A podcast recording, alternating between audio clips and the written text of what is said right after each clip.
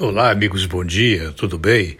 Tudo bem, tudo bem, tudo possivelmente bem, possivelmente bem.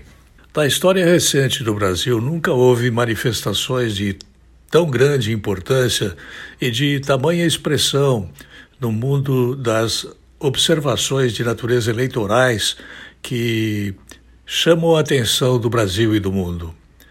Em paz, sem nenhum tipo de atropelo, ou nenhuma margem de insegurança para as pessoas que foram com suas famílias participar em Brasília e São Paulo, principalmente, mas não somente, em 17 capitais do Brasil, houve manifestações, bem como em 3.890 cidades, houve manifestações em favor de Bolsonaro e do Brasil, contra o Supremo Tribunal Federal, contra os ministros Alexandre de Moraes e o ministro do TSE, eh, Luiz Roberto Barroso.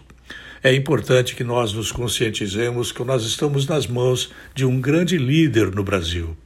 Ele é militar, mas o militar faz parte do Brasil.